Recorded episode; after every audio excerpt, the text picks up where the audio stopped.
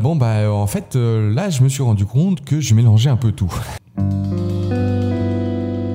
Bienvenue sur La Foi Ouh Oui, ça faisait longtemps que j'avais pas fait des intros euh, un peu, euh, voilà, exceptionnelles, quoi. Aujourd'hui, je vais vous parler de- d'une bête noire dans la direction, les objectifs opérationnels.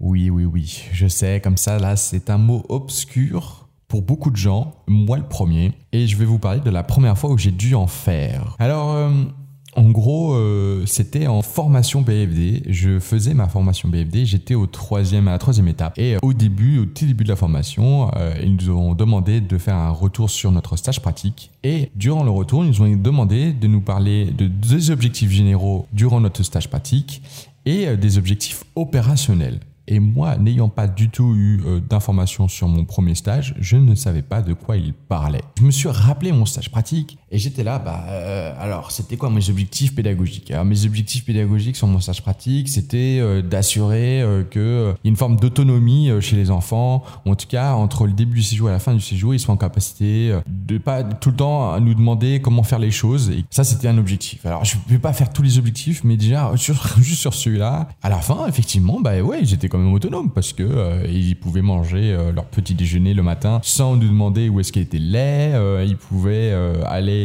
aller à telle ou telle activité sans nous demander. Euh, ouais, ils étaient autonomes. Et euh, bon, bah en fait, euh, là, je me suis rendu compte que je mélangeais un peu tout.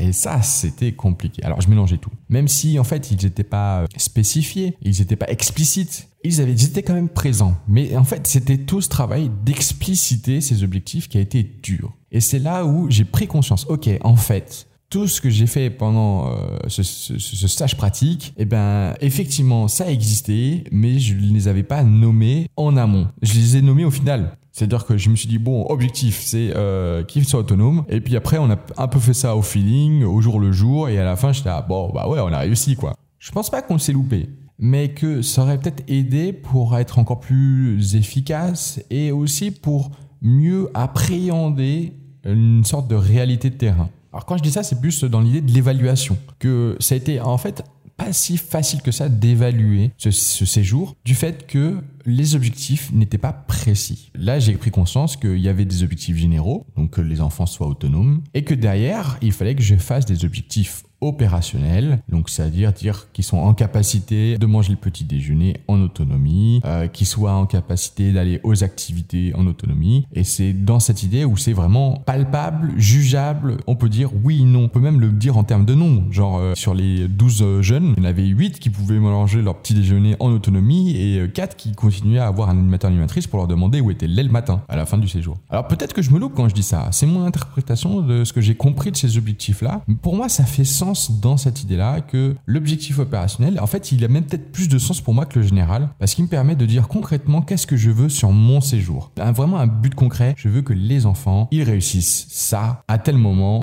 Je dirais même que ça limite et dans le temps et dans l'action. Telle action dans le temps. Et ça, c'est vraiment chouette. Parce que ça précise aussi euh, qu'on imagine du futur, etc.